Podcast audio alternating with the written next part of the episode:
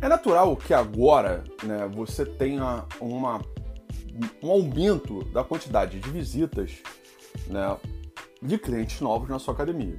É claro que você pode potenciar isso muito mais no seu box, no seu estúdio, que seja, né, através de campanhas, de ações, né, para que essa visitação aumente.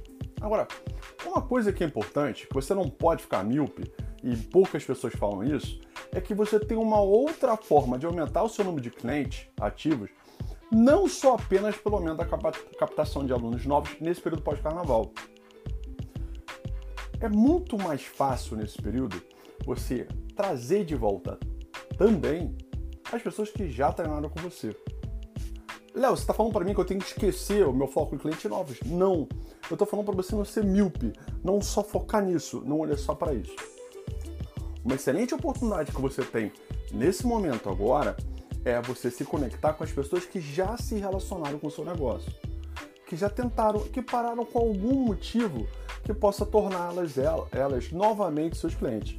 Quer ver uma coisa importante? Só para você ver como isso acontece naturalmente, pega aí no teu sistema ou no seu controle, no seu Excel, e olha, olha os clientes que é, no período de março do ano passado, pós-carnaval, é, março, abril do ano passado. É, pega os clientes que, é, que entraram entre agosto, setembro e outubro do ano passado e veja desses percentuais quantos eram realmente novos, que nunca tinham treinado no seu box de crossfit, no seu estúdio ou na sua academia, e quantos eram retornos de pessoas que já retornaram.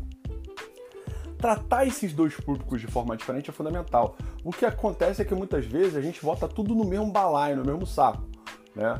Tudo como venda e tudo como cliente novo. Não é. Isso é interessante porque esse potencial consumidor que você tem para trazer de volta, você já tem um contato dele, você já tem um nome, você já tem um endereço, você tem um telefone. Então fica muito mais fácil, é mais fácil você vender para ele.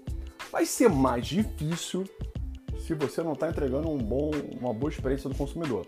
Né? Se a, a, toda a sua oferta de, de serviço que você faz na venda não se materializa na prática quando ele entra dentro do seu estabelecimento.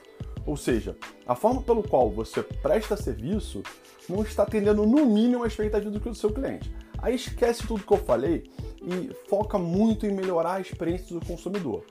Acho que um bom momento é, do mês de março é você justamente verificar qual é o nível de satisfação dos seus clientes, como é que eles estão em relação ao que você está fazendo, quais são as oportunidades de melhoria. Mas nunca esqueça, é, Nesse período, naturalmente, você vai ter uma oferta, se você não fizer nada, de pessoas voltando, de clientes novos né, e de aumento de visitação. Então, não deixe para depois para você ajustar as coisas que possam gerar experiências ruins para os seus potenciais consumidores, aquelas pessoas que nunca treinaram, as pessoas que estão retornando e principalmente as pessoas que já treinam com você. É muito engraçado porque existe um foco exacerbado em vender, vender, vender, vender, só que é, a fidelização é um processo muito importante, né? É você trabalhar as pessoas que já estão com você. Como é que você faz para entregar valor constantemente e não deixar com que as pessoas é, não consigam aderir ou colocar na rotina delas a ida ao seu negócio, né? A praticar o exercício, a praticar toda essa mudança de comportamento. Mudar de comportamento não é fácil, né? Tanto para você, para as coisas que eu falo para você que você tem que fazer, quanto também para o seu consumidor. A boa notícia que eu te, posso te dar é o seguinte: é, esse ano a gente está acelerado, tem uma meta muito grande de conteúdo para gerar para você, tanto com vídeo quanto no nosso podcast. Então acompanha a gente aí. Um grande abraço.